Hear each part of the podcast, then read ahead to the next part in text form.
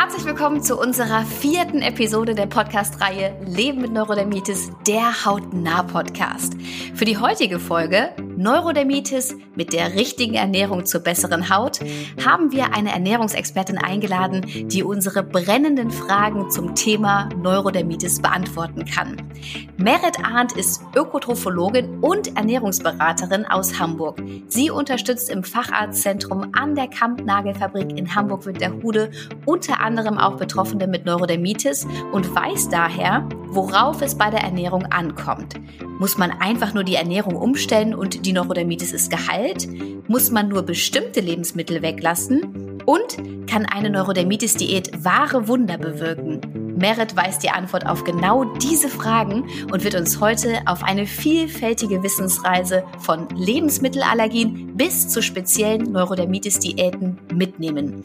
Und ganz wichtig in diesem Podcast ist natürlich auch mein Co-Moderator und Dermatologe Dr. Max Tischler.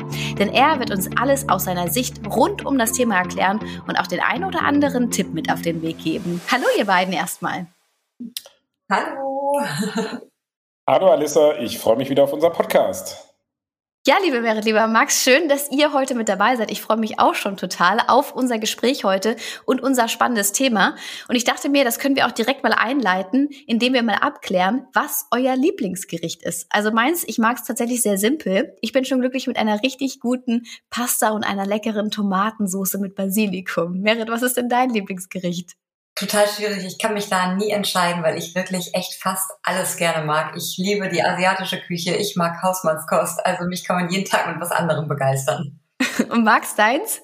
Ja, also ich liebe die italienische Küche auf jeden Fall, ähm, aber auch zu einem guten Stück Fleisch, äh, da sage ich auch nicht nein. Damit bin ich sicherlich nicht immer ein Vorbild, aber doch irgendwie ein Genießer. Mir hat neulich ein Freund erzählt, er musste äh, fasten und erst da hat er dann wirklich festgestellt, was sein Lieblingsgericht ist. das kann ich mir sehr gut vorstellen. Wir wollen ja heute auch ein bisschen mehr über das Thema Ernährung sprechen und vor allem, wie auch die Ernährung bei der Neurodermitis zusammenhängt. Und äh, Merit, wir hoffen natürlich auf ganz viele wichtige Tipps von dir. Magst du dich vielleicht einmal selbst zu Beginn vorstellen und auch erzählen, welche Berührungspunkte du mit Neurodermitis bei deiner Arbeit im Fachzentrum hast?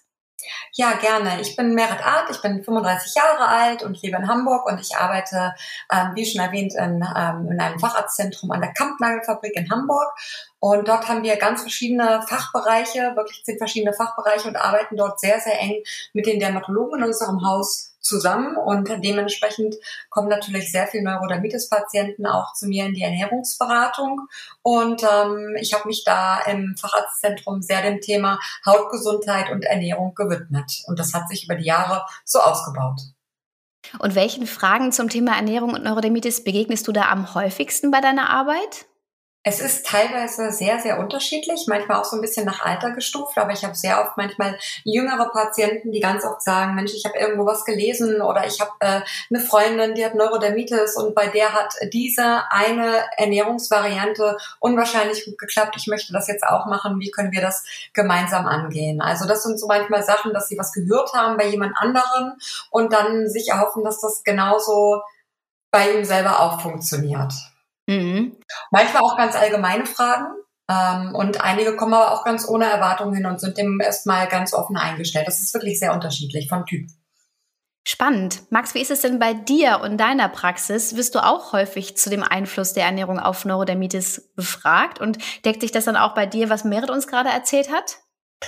Absolut. Also ähm, gerade bei der Neurodermitis gibt's äh, ganz, ganz viele Patienten, die mir dann Fragen stellen, was ist denn die beste Ernährung? Und auch wie Merit schon sagte, die Frage nicht nur junger Patienten, ich würde das fast auf alle Patienten ausrollen, aber die Jüngeren vielleicht etwas mehr, ähm, die bei Google was gelesen haben oder irgendwie von Freunden was gehört haben oder irgendwie im familiären Umfeld was mitbekommen haben und äh, mich dann fragen, ob dies oder jenes denn dann auch geeignet für sie selber ist. Und das ist natürlich dann immer nicht ganz so einfach zu, ähm, zu beantworten Antworten, aber ähm, das Thema spielt in meiner Sprechstunde insbesondere äh, dann auch eine ganz, ganz große Rolle, ja.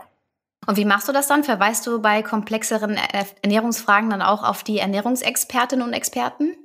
Ähm, verweisen tue ich darauf, aber ich glaube, was Patientinnen und Patienten häufig fehlt, ist dann wirklich eine konkrete, ähm, äh, ein konkreter Hinweis, wo sie hingehen können. Und ähm, da muss ich sagen, muss ich mich selber auch noch ein bisschen professioneller aufstellen. Und das wird sicherlich im nächsten Jahr mit der eigenen Praxisgründung dann nochmal intensiver werden, dass man dann eben ein Netzwerk ähm, oder ich mir ein Netzwerk viel mehr aufbaue, wo ich dann nicht nur sagen kann, gehen Sie mal zu einer Ernährungsberaterin oder einem Ernährungsberater, sondern wo müssen Patienten oder wen kann ich wirklich empfehlen, ähm, wo vielleicht dann auch selber ein persönlicher Austausch ähm, äh, vorher stattgefunden hat, so dass dann da auch äh, klar ist, wie ähm, Ernährungsberater und Arzt, Dermatologe dann auch zusammenarbeiten und ähm, dass das dann dem Patienten noch mehr bringt. Wir wollen ja in diesem äh, Podcast ganz viele Tipps auch geben. Deswegen kommen wir mal jetzt direkt zu der allerwichtigsten Frage für viele Betroffene. Gibt es eine Neurodermitis-Diät, mit der man seine Erkrankung sozusagen in Schach halten kann, Merit? Leider, leider gibt es die nicht. Ähm, das muss ich vorab einmal sagen. Ähm, Ernährung ist immer eine Chance, aber man muss ganz, ganz individuell seinen eigenen Weg finden. Es ist nicht so, was bei der einen Person super gut funktioniert hat, weil sie bestimmte Lebensmittel weggelassen hat und danach eine gute Verbesserung des Hautzustandes hatte dass der andere genau das Gleiche macht und ebenso eine gute Verbesserung erzielt. Leider ist es nicht so einfach und deswegen kann ich jedem nur raten, man muss sich wirklich Zeit nehmen, seine Ernährung anzuschauen und ähm, wirklich auch einen Schritt nach dem nächsten machen. Bloß nicht alles auf einmal ändern, sondern mit Ruhe und Geduld und ähm, vor allen Dingen auch Zeit zwischen den individuell umgestellten Sachen lassen, weil immer nicht viel hilft viel, mhm. sondern ganz individuell hinschauen, was ähm, denjenigen vielleicht äh, triggern könnte oder nicht. Und es gibt manchmal auch Patienten, bei denen ändert die Ernährung nichts. Aber es gibt einige Patienten, bei denen ändert die Ernährung alles. Deswegen ist es wirklich immer eine Chance, dass man gemeinsam den Weg geht und sich das einmal anguckt. Schade, ich hatte jetzt gehofft, dass wir hier eine einfachere Antwort bekommen. Aber gibt es denn vielleicht auch Möglichkeiten, seine persönlichen Triggerpunkte in der Ernährung zu finden, ohne dann direkt die komplette Ernährung radikal umstellen zu müssen?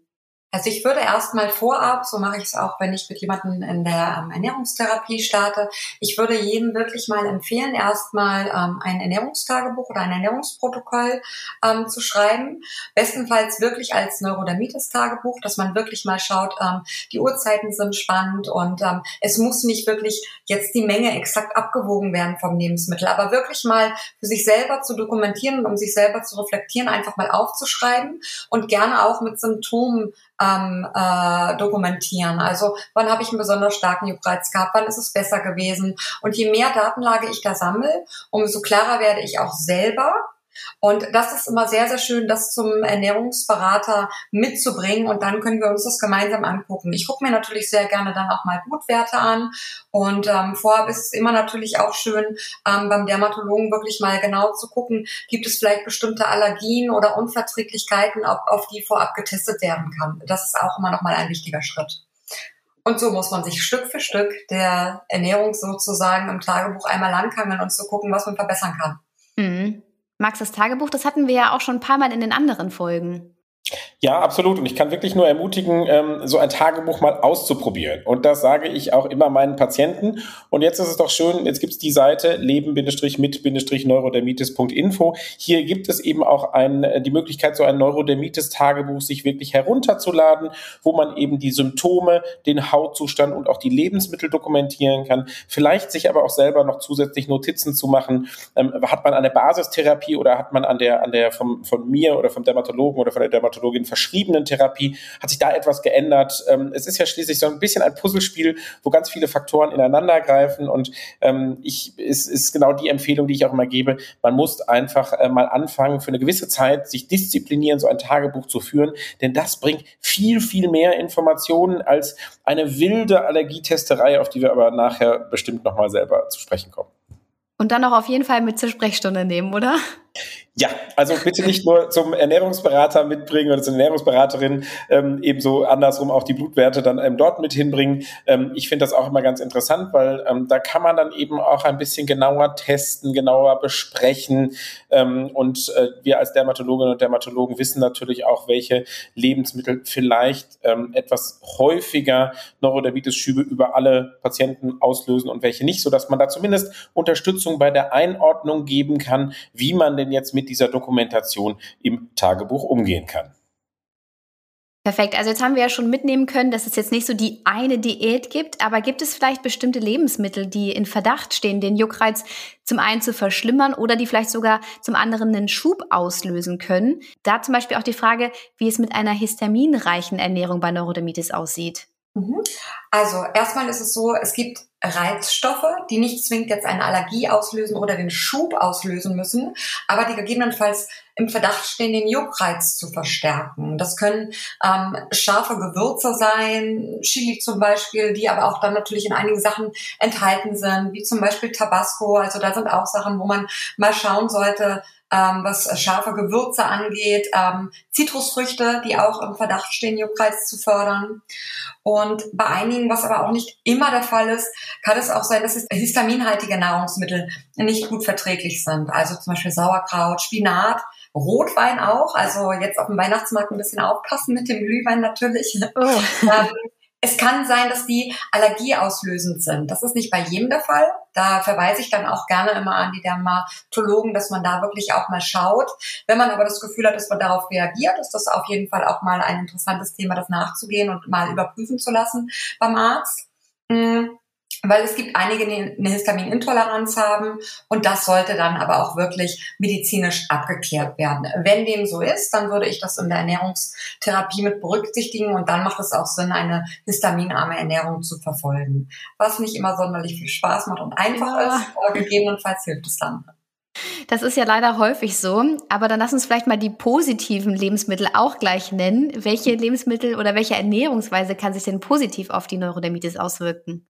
Das ist immer auch was, was ich äh, noch ein bisschen lieber verfolge. Es macht immer ein bisschen mehr Spaß, gute und positive Lebensmittel einzubauen, als ähm, welche wegzulassen. Das ist auch ein Weg, den man gut ähm, verfolgen kann. Und deswegen empfehle ich sehr gerne immer eine antientzündliche Ernährung, ähm, die einfach auch nicht nur den Juckreiz vorbeugen kann, sondern auch einfach den Gesundheitszustand der Haut so ein bisschen verbessern kann, weil natürlich eine antientzündliche Ernährung auch gegebenenfalls etwas heilend wirken kann.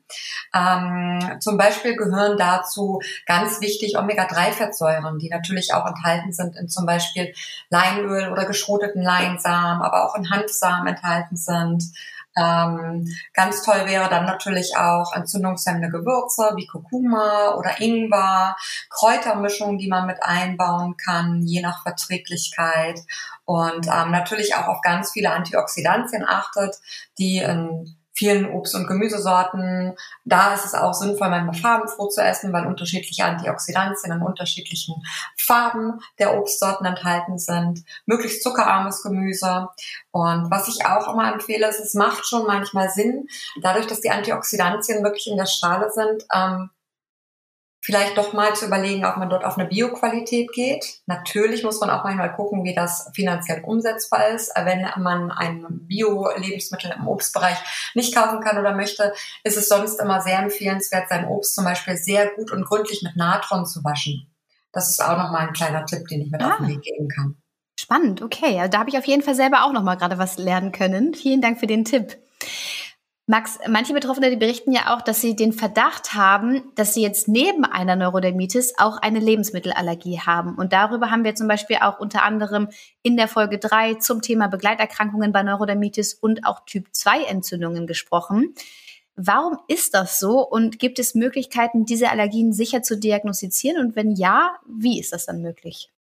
Genau, ich glaube, grundsätzlich muss man erstmal sagen, dass die Neurodermitis mit Allergien assoziiert sein kann aber es nicht zwangsweise sein muss. Darüber haben wir in Folge 3 gesprochen, wo ich auch dann nur empfehlen kann, diese vielleicht dann einfach nochmal zu hören. Ich glaube, grundsätzlich muss man erstmal unterscheiden zwischen den Nahrungsmittelallergien und aber eben allgemein Allergien, wie zum Beispiel ähm, Hausstaub, Pollen oder Tierhaare. Ähm, egal welche Art von Allergie, kann es zu einer Verschlimmerung eines Schubes beziehungsweise zu einer Verschlimmerung der Neurodermitis kommen, weil, naja, ich sag mal so, die Neurodermitis durch diese Allergie getriggert wird, wie sie aber auch von zum Beispiel Infektionen getriggert werden kann und die Neurodermitis sich damit dann verschlechtert. Um das herauszufinden, brauchen wir einen Allergietest. Da gibt es unterschiedliche Verfahren. Den klassischen Pricktest am Unterarm, den kennen wahrscheinlich die meisten von euch, oder eben etwas speziellere Tests, ähm, die eine Blutentnahme Maßnahme notwendig machen, wo man dann das sogenannte spezifische IgE oder das Gesamt-IgE, also das allergieauslösende Immunglobulin, dafür steht das Ganze, ähm, eben definieren und testen kann. Und über diese Werte dann eben ähm, kann ich meinen Patientinnen und Patienten, also letztendlich dann auch euch sagen, okay, gibt es ähm, gewisse Allergien, die vorliegen. Ähm, man muss dabei auch sagen, ganz grundsätzlich ist ein anlassloses Allergietesten unsinnig, weil selbst wenn ich im Labor eine Sensibilisierung sehe, denn der Laborwert, der erhöht ist bei so einem spezifischen IgE-Test, ist erstmal nur eine Sensibilisierung. Das ist die eine Hälfte. Die andere Hälfte, die dazugehört, ist ganz klar die Symptome, die mir die Patientinnen und Patienten berichten. Und wenn keine Symptome da sind, ähm, heißt es überhaupt nicht, dass man eben eine Allergie hat. Nur das Zusammenspiel aus Symptom und positiven Allergietest, sei es im Blut oder auf dem, auf dem Unterarm im Pricktest, da muss man dann sagen, okay, dann liegt wirklich eine Allergie vor. Deswegen, und so empfiehlt es, äh, empfehlen es auch die Fachgesellschaften in Deutschland, kein anlassloses Allergietesten. Also bitte nicht zum Dermatologen kommen und sagen, ich hätte jetzt gerne die 300 ähm, Allergene auf IgE getestet, sondern zuerst das Tagebuch, was wir eben gesprochen haben, in Richtung Nahrungsmittelallergien führen, vielleicht aber auch kann man ja in dieses Tagebuch auch dann einführen, okay, wie ist es mit Pollenallergien oder wie ist es, wenn ich Kontakt zur Katze, Hund oder Hamster habe.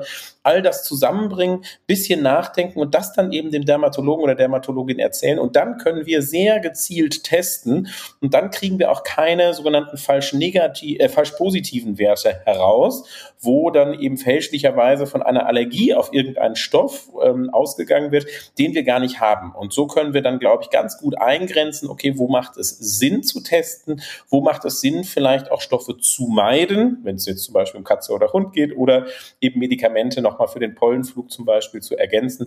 Das ist dann ein sehr, sehr strukturierter und sehr sinnvoller Plan, ähm, im Gegensatz zu sagen, wir machen einfach alles und nachher kommen irgendwelche Sensibilisierungen rauf, die, raus, die für den Alltag und für die Neurodermitis und für den Patienten selber überhaupt keine Relevanz haben. Ich weiß, das ist ein total kompliziertes Thema. Ich habe es jetzt versucht, etwas laienverständlicher zu ähm, erklären erklären und ich hoffe, das hat funktioniert.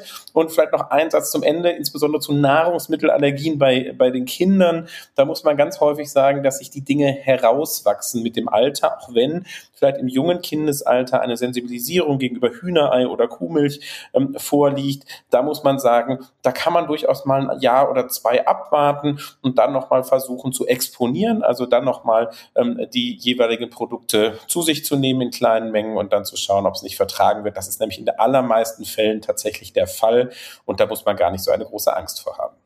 Oh ja, nochmal ein ganz wichtiger Hinweis jetzt gerade auch am Ende. Merit, gibt es denn vielleicht auch grundsätzliche Tipps, die jeder jetzt auch äh, bei der Ernährung beachten kann und die sich vor allem jetzt auch nach Hören dieser Folge umsetzen lassen? Ähm, sprich, also was sind so klare Do's und Don'ts bei der Ernährung? Erstmal finde ich, sollte man immer versuchen, bei seiner Ernährung, das soll alles immer noch Spaß machen und es soll schmecken. Also das ist erstmal ein ganz klares Du. Ähm, insofern ähm, sollte man sich nicht zu doll versteifen auf große Auslass- und Weglassdiäten und irgendwann Risiko laufen, dass man viel zu, viel zu wenig Nährstoffe ähm, zu sich nimmt. Also gerne möglichst regional und saisonal, möglichst halt naturbelassene Lebensmittel, nicht viele Zusatzstoffe dort enthalten. Frisch ist natürlich auch so eine Devise. Ähm, aber man man kann natürlich immer mal schauen, wenn natürlich Allergien vorliegen, dann sollte man natürlich gucken, dass man dort die allergieauslösenden Stoffe weglässt in der Ernährung. Wenn das nicht gegeben ist und man sagt trotzdem, Mensch, ich habe was gehört, äh, ich soll das nicht mehr essen, das nicht mehr essen, keine Milchprodukte mehr, kein Fleisch mehr, vegan ist das Beste, dann würde ich immer sagen, Mensch, stopp, lass uns eine Sache ausprobieren, wenn das jemand gerne für sich austesten möchte und lass erstmal nur die Milch weg. Und wenn man dann nach sechs Wochen feststellt, mir bringt das gar nichts, aber ich mag das so gerne essen, dann musst du darauf nicht verzichten. Mhm. Wenn man aber das Gefühl hat, mir geht es besser, damit ich fühle mich wohler, dann kann man den Plan gerne weiterverfolgen. Wenn man sich jetzt nun entscheidet, okay, vegan ist jetzt was, ich möchte das gerne probieren, dann sollte man aber auch darauf achten, dass die Nährstoffe einfach gegeben sind. Deswegen schon ein bisschen individuell ausprobieren, so dass es schmeckt und dass es Spaß macht. Und wie stehst du generell zu Nahrungsergänzungsmitteln? Viele supplementieren ja inzwischen auch. Ist das bei Neurodermitis auch sinnvoll? Kann sich das positiv auf die Haut auswirken? Also laut der aktuellen Studienlage gibt es da jetzt kein nichts, wo man sich darauf berufen kann, dass es unbedingt notwendig ist. Ähm, eine ausgewogene Ernährung ist immer noch dann die beste Devise und vor allen Dingen ersetzt Nahrungsergänzungsmittel keine ausgewogene Ernährung.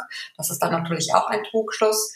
Ähm, es gibt natürlich manchmal so einige Sachen bezüglich Darmsanierung oder auch Probiotika, ähm, die gegebenenfalls interessant sein könnten. Die aktuelle Studienlage ist aber noch nicht eindeutig, wird aber weiter verfolgt wenn das jemand machen möchte. Es gibt natürlich so einige Sachen, die zum Beispiel im veganen Bereich gegebenenfalls kritisch sind. Ich finde auch immer wichtig, geht vorher zum Arzt, lasst euch die Blutwerte auch mal anschauen und supplementiert nicht ins Blaue hinein. Ähm, gegebenenfalls hat man dann einfach nur Geld ausgegeben. Und wenn, sollte man vielleicht auch schauen, dass die Nahrungsergänzungsmittel, wenn nicht so ein Multipräparat ist und man denkt, ich habe jetzt alles, sondern wenn zielgerichtet. Also sei es, wenn jemand zum Beispiel wirklich gar keinen Fisch mag, oder ihn nicht verträgt aufgrund mhm. von Histamin, wirklich gar keine Leinöl, gar keine Walnüsse und im Bereich Omega-3-Fettsäure nichts aufnimmt, dann könnte man mal mit dem Arzt sprechen, dann macht vielleicht ein Omega-3-Präparat Sinn. Aber das sollte man vorher alles gründlich abgeklopft haben. Wunderbar. Jetzt haben wir ja ganz viel über die Erwachsenen gesprochen, aber Max hat es gerade auch schon angesprochen, dass äh, Kinder natürlich auch A, sehr häufig betroffen sind und B, sich das da auch nochmal verändern kann. Welche Empfehlungen gibst du denn hier zu der richtigen Ernährung, Merit? Auch da würde ich immer sagen, gerade bei Kindern ist so eine ähm, Weglassdiät immer keine gute Idee, zumindest nicht langfristig. Es kommt auch immer ein bisschen darauf an, wie alt das Kind ist. Ne? Das ist natürlich auch nochmal klar. Ähm, aber auch manchmal, ich habe ähm, Mütter mit Kindern, die sind dann so vier, fünf Jahre alt. Das, äh, die verstehen das nicht, warum sie das jetzt nicht essen dürfen. Und wir greifen dann natürlich auch so ein bisschen in diese natürliche Geschmacksbildung auch mit ein. Natürlich sind die Eltern verzweifelt, man will das auch versuchen, man möchte den Juckreiz wegkriegen, aber man muss natürlich auch auch immer so ein bisschen ähm, gucken, inwieweit das beim Kind auch Sinn macht. Man, wenn sollte man nur kurze Perioden weglassen, das auch gerne mit dem Dermatologen besprechen. Und wenn eine Auslassdiät gemacht wird, immer nur von kurzer Dauer. Und selbst wie Max es eben auch schon gesagt hat, selbst wenn eine Allergie festgestellt worden ist, bedeutet das nicht, dass das Kind für immer bis ins Erwachsenenalter rein allergisch bleibt. Es macht immer Sinn, das nochmal in einem Jahr auszuprobieren, bei allergischen Stoffen immer in Absprache mit dem Arzt, um irgendwelche allergischen Reaktionen auch wirklich äh, nicht aus dem äh, Zuhause auf einmal ähm, behandeln zu müssen ohne ärztliche Begleitung. Und das gleiche ist aber auch bei Lebensmitteln, die keine Allergie auslösen, wo man aber selber ein bisschen das Gefühl hat, Milchprodukte tun meinem Kind nicht gut bei der Neurodermitis. Das heißt nicht, dass das in einem Jahr immer noch so ist. Das heißt, immer mal wieder was austesten und, und auch ausprobieren. Und Max, was rätst du den Eltern? Das, was ich äh, empfehle, das deckt sich tatsächlich mit Merits ähm, Erläuterungen schon. Aber was ich häufig auch sage, um es vielleicht nochmal ein bisschen konkreter zu sagen, ist, wenn, wenn etwas nicht so richtig gut vertragen wird, also keine richtige Allergie, wo Reaktionen wirklich auftreten, wirklich bei Kindern ähm, oder aber auch bei Erwachsenen, sondern so dieses, man hat das Gefühl, irgendetwas verschlechtert die Neurodermitis. Dann sage ich, da fragen mich ja viele, ja, wie lange soll ich denn testen? Und ich versuche es dann immer so zu erklären, mal zwei Wochen Dinge wegzulassen, zu schauen, ob sich da da schon etwas verändert und insbesondere dann aber auch zu, also ob sie sich zum Besseren verändert und insbesondere dann aber auch, wenn man es wieder hinzugibt in seiner Ernährung, ob dann wirklich eine Verschlechterung da ist oder ob es doch eher an dem Pollenflug, am Wetter, an der veränderten Therapie oder an anderen Dingen gelegen hat. Da muss man wirklich sehr, sehr genau hingucken und das ist auch eine Aufgabe, die wir als Dermatologinnen und Dermatologen leider unseren Patienten nicht abnehmen können, weil wir können nicht hell sehen, wir sind nicht zu Hause mit dabei, wir sind da wirklich drauf angewiesen, dass eben Patientinnen und Patienten, dass ihr euch selber da Gedanken drüber macht, beziehungsweise selber dokumentiert in zum Beispiel einem Tagebuch, wie sich die Dinge verändern. Und ich weiß, das ist nicht populär, aber damit kriegt man doch den besten Erfolg und Eliminationsdiäten, ähm, das ist wirklich was, was man heutzutage nicht mehr macht, zumindest nicht einfach so und ohne Grund. Ein weiterer Punkt, der sicherlich auch viele Zuhörerinnen beschäftigt, ist das Thema Schwangerschaft beziehungsweise auch Stillen. Merit, gibt es da irgendwelche Besonderheiten und hast du da Empfehlungen? Also da sind wirklich konkrete Empfehlungen, wie im Rahmen der Allergieprävention. Ähm, ich persönlich finde immer, dass es wichtig ist für Schwangere und Stillende, dass sie eine ausgewogene Ernährung haben, die mit allen Nährstoffen gedeckt ist. Das ist wichtig. Ähm, und würde dort erst recht keine Auslassdiät empfehlen, sondern wirklich auf alle Nährstoffe achten und auch ganz wichtig eine mediterrane Kost gegebenenfalls empfehlen. Viel Gemüse, viel Nährstoffe, Omega-3-Fettsäuren sind ganz, ganz wichtig in der Schwangerschaft und in der, in der Stillzeit. Und ähm, es ist für die, für die Kinder in dem Moment natürlich auch mit das Gesündeste und Beste, was man machen kann, dass es in den ersten vier Monaten, mindestens in den ersten vier Monaten auch wirklich vollgestillt wird. Damit es einfach auch, ähm, das, das minimiert einfach schon das Risiko von Allergien. Jetzt haben wir wirklich einiges erfahren und, und lernen dürfen hier in dieser Folge. Was aber auch noch ganz wichtig ist, ist zu erfahren, wie ist denn eigentlich so der klassische Weg für PatientInnen zu einer Ernährungsberatung? Also sprich, wo fange ich denn da an? An wen kann ich mich wenden? Vielleicht soll ich mal erzählen, wie es bei äh, mir ähm, gemacht wird. Wir arbeiten das so, dass ähm, ich biete zum Beispiel bei uns in der Praxis immer kostenlose Infogespräche an, einfach mal, damit ähm, ich und der Patient sich auch mal kennenlernen können, was auch immer schön ist, ob, ob die mich mögen, ob ich erstmal weiß, worum es überhaupt geht. Und dann ist es eigentlich so, dass der Dermatologe eine Notwendigkeitsbescheinigung ausstellt, wo dann auch draufsteht, Ernährungsberatung empfohlen aufgrund von Neurodermitis. Und dann ähm, beantrage ich das mit dem Patienten zusammen bei der Krankenkasse und die Krankenkassen bezuschussen die Ernährungsberatung in der Regel. Wie hoch der Zuschuss ist, hängt von der ganz, von der jeweiligen Krankenkasse ab. Und dann können wir auch mit, in der Regel mit drei bis fünf Terminen in die Ernährungstherapie gehen und starten. Vielleicht ganz wichtig, nochmal zu sagen, auch für die Kolleginnen und Kollegen, äh, für, von meiner Seite, von den Dermatologen, die das häufig eben nicht wissen, äh, wie ich es auch im, erst im Vorgespräch im Detail hier heute erfahren habe. Ich glaube, man kann als, als Patient auch dem, dem Dermatologen ruhig sagen, ich, ich bräuchte so eine Notwendigkeitsbescheinigung, was eben übrigens auch einfach eine Überweisung zum Ernährungsberater sein kann oder zur Ernährungsberaterin. Ähm, ich glaube, das macht es für uns als Ärzte total einfach, dann ähm, äh, so etwas auszustellen und das sollte keine Hürde sein sein und ähm, selbst wenn das schon mal erfolgt ist, kann man sich ja dann selber auch seine Ernährungsberaterin oder seinen Ernährungsberater suchen oder für die, die als Ärzte zuhören, dann vielleicht auch selber schon diese Kooperation, so wie ich es im nächsten Jahr vorhabe, dann auch einzugehen oder wie es bei euch halt eben sogar unter dem ähm, großen Dach des Gesundheitszentrums eben läuft und funktioniert. Großartig. Also das war wirklich eine Folge mit ganz vielen Informationen. Aber vielleicht seid ihr nach wie vor noch hungrig auf weitere Informationen. Dann dürft ihr natürlich sehr gerne auch mal vorbeischauen auf leben-mit-neurodermitis.de Info. Hier findet ihr ein umfangreiches Lernmodul zum Thema und natürlich auch gerne auf unserem Blog vorbeischauen, der befindet sich auch auf der Seite und hier berichten Betroffene von ihren eigenen Erfahrungen zum Thema Ernährung. Aber auch in den Highlights auf unserem gleichnamigen Instagram-Account findet ihr eine Menge weiterer Infos. Ja, und damit ist die Zeit auch schon wieder verflogen und wir nähern uns dem Ende. Ich muss sagen, ich habe für mich persönlich selber ganz viel mitgenommen und danke euch beiden ganz, ganz herzlich für die ganzen Tipps und vor allem die Do's und Don'ts und ich denke, da kann jeder heute etwas mit rausnehmen. Merit und Max, ganz lieben Dank euch beiden. Vielen Dank. Ja, wir hoffen, dass ihr eure Ernährungsweise findet. Seid gespannt auf das nächste Mal. Wir möchten nämlich über die Herausforderungen sprechen, die Neurodermitis im Alltag mit sich bringt. Und dabei unterstützt uns wieder ein Special Guest. Seid also gespannt. Die Folge wird ab dem 30.12. auf allen gängigen Audioportalen auffindbar sein. Und wenn ihr die Zeit dazwischen gut nutzen möchtet und euch weiter über Neurodermitis informieren möchtet und dann natürlich auch noch mit anderen Betroffenen austauschen, dann schaut gerne auf unserer Webseite leben-mit-neurodermitis.info vorbei oder auf unserem Instagram-Kanal Leben mit Neurodermitis Info. Wir danken euch ganz herzlich fürs Zuhören und freuen uns, wenn ihr das nächste Mal auch wieder mit dabei seid. Macht's gut! Die Folge wurde präsentiert von Sanofi